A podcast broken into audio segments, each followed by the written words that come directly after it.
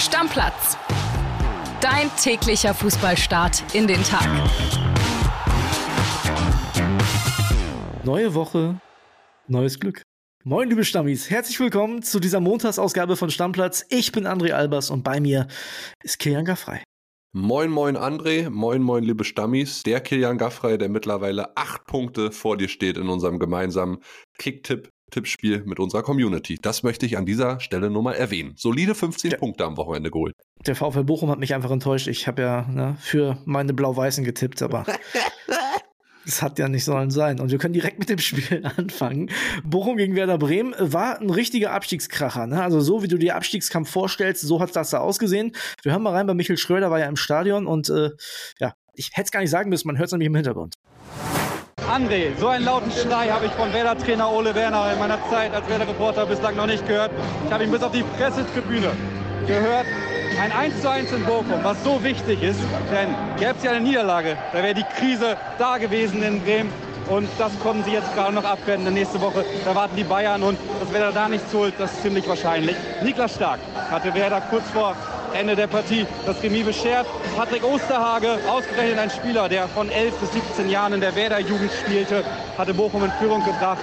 Am Ende kann Werder noch halbwegs glimpflich aus diesem Spiel gehen. In diesem Sinne, André, mach's gut. Viele Grüße aus Bochum. Ja, André, jetzt sag mal ganz ehrlich, 1 zu 1 von Werder beim VfL Bochum, bist du damit zufrieden? Jetzt mal wirklich?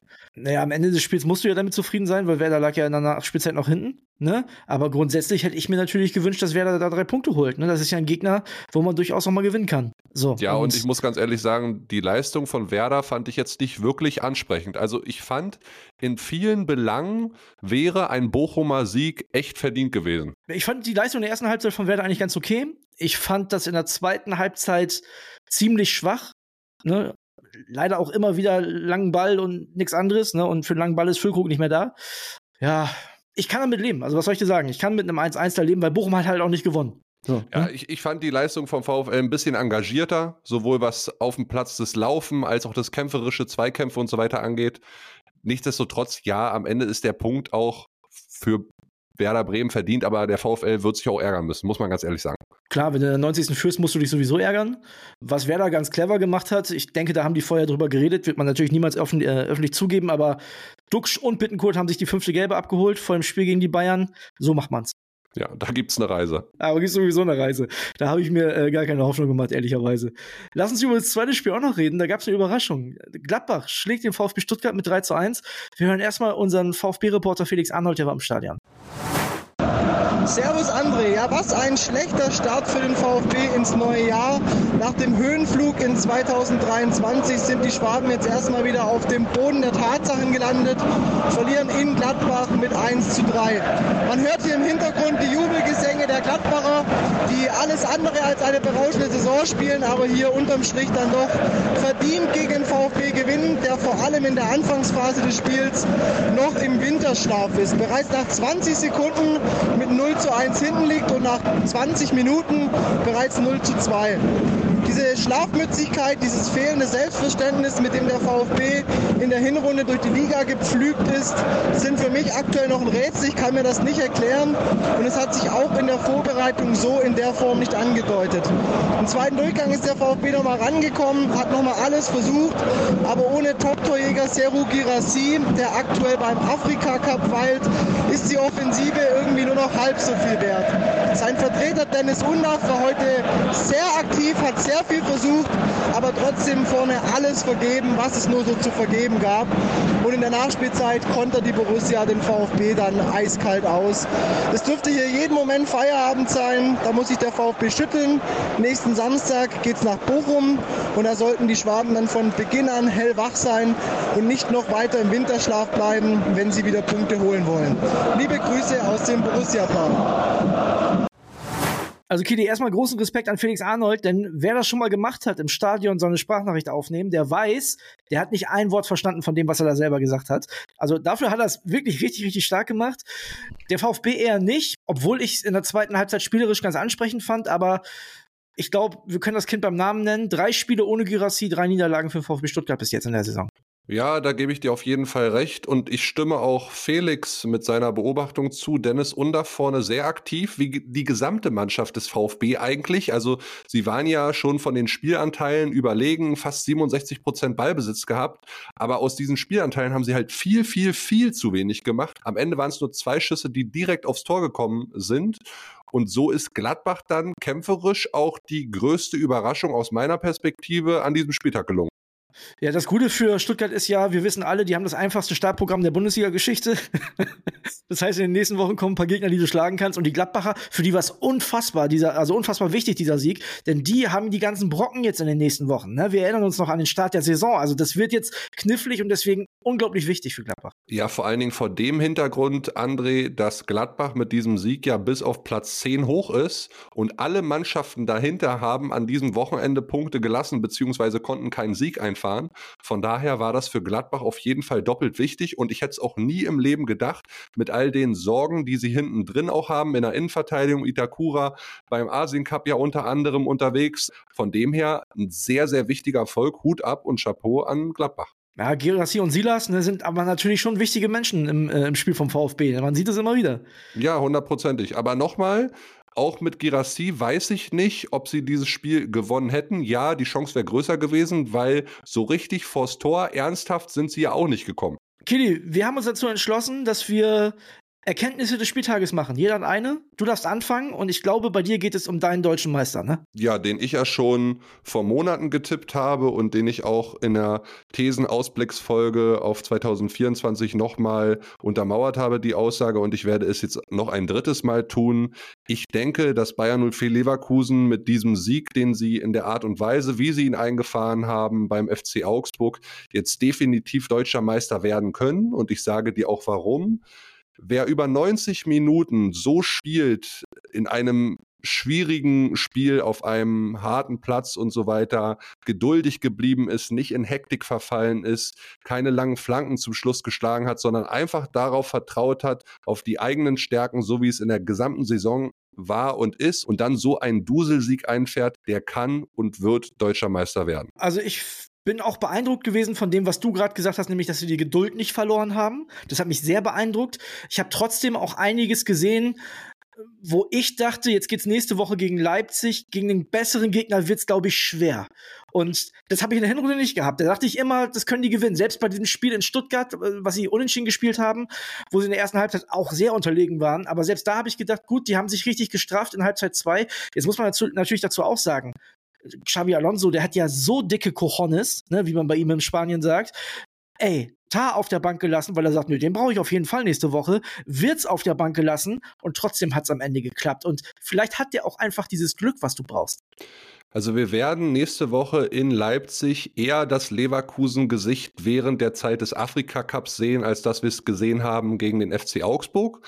Was ich aber gegen Augsburg auch gesehen habe, ist, dass trotz der ganzen Abstellung Richtung Afrika Cup und so weiter mit der Innenverteidigung Leverkusen kaum Qualitätsabfall hat. Also klar, sie hatten da Schwierigkeiten, aber trotzdem die gesamte Truppe auf Strecke gesehen und in der Breite ist wirklich richtig, richtig, richtig gut. Absolut. Wie gesagt, ich will auch gar nicht groß gegen anreden. Ich gebe nur zu bedenken, das war nicht so souverän wie weite Teile der Hinrunde. Ich bin sehr gespannt. Ich bin super gespannt, was da nächste Woche passiert, da die Leipziger ja sowieso jetzt auch nach dieser Niederlage, die auch sehr unverdient war gegen Frankfurt, auch unter Druck stehen.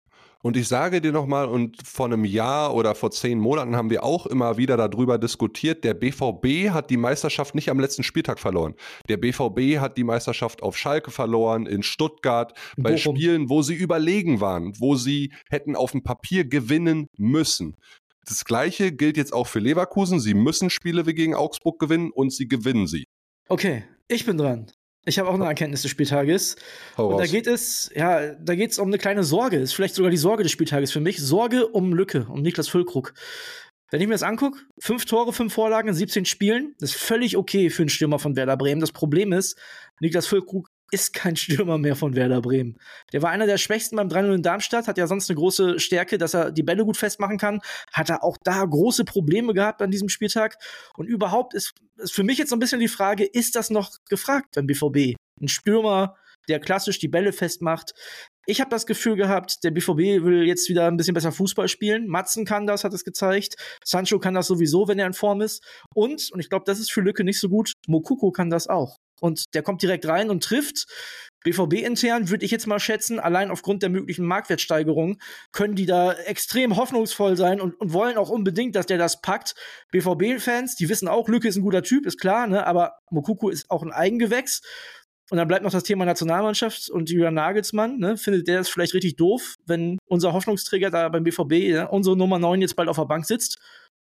Erstmal wahrscheinlich ja, wenn der andere Stürmer Aller wäre, der da jetzt spielt, aber wenn da jetzt ein junger Deutscher kommt, ein junger deutscher Stürmer, der die große Hoffnung für unsere Heim-EM sein könnte und nicht nur für die, sondern auch für die nächsten Turniere, weiß ich nicht. Also meine Erkenntnis des Spieltages, mein Take zum Spieltag, Lücke braucht Tore, Lücke braucht ziemlich schnell Tore und so viele wie möglich. Ansonsten könnte der schneller auf der Bank sitzen, als wir alle gedacht haben, Kitty. Ich halte die Sorge für ein bisschen verfrüht, aber trotzdem irgendwie berechtigt, weil Mokoku, als er reinkam, natürlich ein sehr, sehr starkes Spiel gemacht hat. Er hätte einen Doppelpack machen können, äh, wenn der Darmstädter Keeper dieses eine Ding nicht noch rausfischt oder er den Schuss ein bisschen besser platziert und nicht direkt drauf. Dann hätten es zwei Tore sein können.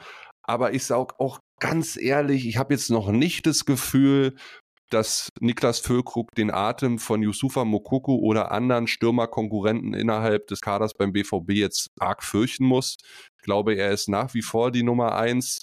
Mokoko wird in der nächsten Woche, wenn es bei Füllkrug nicht läuft, sicherlich mal ein paar Minuten früher auch gebracht werden. Aber ich würde Stand jetzt schon sagen, Geduld und mal abwarten, was am nächsten Spieltag passiert. Ich bin mir ziemlich sicher, dass er treffen wird.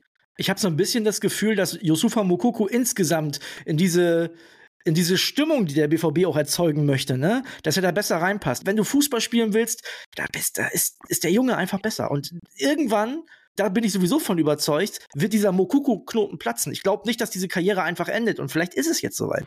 Das glaube ich auch, dass der Knoten platzen wird, aber vergiss mir eine Sache nicht, wenn der BVB und ja, du magst recht haben mit dem neuen frischen Gesicht, was er jetzt in der Rückrunde zeigen möchte, dass du eine Sache nicht außen vor lassen, dass wenn das Gesicht ganz jung und frisch sein sollte, dann hast du da vorne drin Bino Gittens, dann hättest du Mokoku, dann hättest du einen Julian Brandt, der jetzt auch nicht unbedingt als Führungsspieler gilt, dann hast du einen Jaden Sancho, der immer mal jetzt natürlich in der Rückrunde aufblitzen lassen möchte, dass er noch so Fußball spielen kann, wie er es vor zwei, drei Jahren getan hat. Und dann brauchst du eigentlich da vorne drin, egal ob es jetzt Marco Reus ist oder Niklas Füllkrug, schon nochmal so eine Art Typ Leader. Und das ist Füllkrug für mich mehr als Yusufa Mokoku. Wie gesagt, also dass er nächste Woche auf der Bank ist, glaube ich nicht. Aber ich glaube, weil der BVB eben so unter Druck steht und auch unbedingt gewinnen muss, Punkte holen muss, könnte das tatsächlich schneller passieren, als man es normalerweise erwarten könnte. Wir würden natürlich gerne wissen, was ihr zu unseren Erkenntnissen des Spieltages sagt. Ne? Haut mal äh, Nachrichten aufs Stammplatz-Handy raus. Sehr, sehr interessant. Und machen weiter mit dem FC Bayern München. Da gibt es Meldungen um Nordi Mukiele. Ne? Wir haben ja schon erfahren, dass sie den gerne hätten. Und Mukiele möchte auch zu den Bayern, sagt zumindest der Bayern-Insider Christian Falk. Wir hören rein, der hat eine Sprachnachricht geschickt. Hallo André, da ist dein Bayern-Insider. Ja, der FC Bayern gibt auf dem Transfermarkt mächtig Gas. Eric Dyer ist am Samstag vorgestellt worden und der nächste Transfer, der liegt schon in der Luft. Grund dafür, Nordi Mukiele, der ist vorstellig geworden bei Luis Campos, dem Manager von PSG und hat um seine Freigabe gebeten. Er möchte unbedingt nach München kommen und nun ja, jetzt zeigt sich Paris verhandlungsbereit. Die Bayern sind überrascht. Die Tür war eigentlich schon ein bisschen zu. Jetzt ging sie richtig weit auf. Christoph Freund, der Sportdirektor, ist auch nicht mit der Mannschaft nach Portugal ins Trainingslager geflogen, sondern hält sich bereit für Verhandlungen. Signal ist da und jetzt könnte es wirklich ernst werden. Nächsten 36, 48 Stunden äh, soll es heiß werden und dann könnte vielleicht dieser Transfer als nächstes über die Bühne gehen. Christoph Freund hat mir im Interview auch bestätigt, ist ein interessanter Spieler, weil er auch Rechtsverteidiger und Innenverteidiger spielen kann. Also, die Bayern sind sehr zuversichtlich, jetzt sind wir es auch. Liebe Grüße, euer Christian Falk. Siehst du ihn eher auf rechts oder eher innen dann? Jetzt, ich meine, Dyer ist jetzt auch noch dazugekommen. Ich sehe ihn eher auf rechts, zumal wenn der Kollege Kim dann wiederkommt vom Asien Cup, dann stellt sich die Innenverteidigung eigentlich fast schon von allein auf mit Upamecano und Kim und oder dann der Licht. Dann hast du als vierten Spieler, der dann reinkommt, Eric Dyer, der eher so eine Daily Blind Rolle einnehmen wird wie in der letzten Saison. Das sage ich schon mal äh, zu behaupten, stand jetzt und dann wird Mukiele hinten rechts spielen, weil du wahrscheinlich als Konkurrenten für Goretzka und oder Kimmich dann Konrad Leimer auf die Sechs vorziehen wirst. Besser hätte ich nicht sagen können. Also ich glaube genau das. Müssen wir mal gucken, aber grundsätzlich glaube ich auch, dass Mukiele der viel, viel ernsthaftere Startelf-Kandidat bei den Bayern ist, definitiv. Mehr als fünf Spiele wird Dyer nicht machen. Klar, eingewechselt werden kann er schon nochmal. Vielleicht kommt er so auf zehn, aber mehr als fünf Startspiele wird er für die Bayern nicht machen und das nur gegen so Gegner wie in den Zwischenphasen der K.O. in der Champions League gegen Darmstadt oder von mir aus auch gegen Union oder sonst wen. Da wird er dann mal rangelassen, um die anderen zu schonen. Rotationsprinzip wird dann gelten bei Tuchel, aber mehr werde ich ihn nicht sehen, sage ich dir ehrlich. Nee, fünfmal Startelf äh, finde ich tatsächlich auch schon relativ viel. Glaub, ich glaube, da liegst du richtig.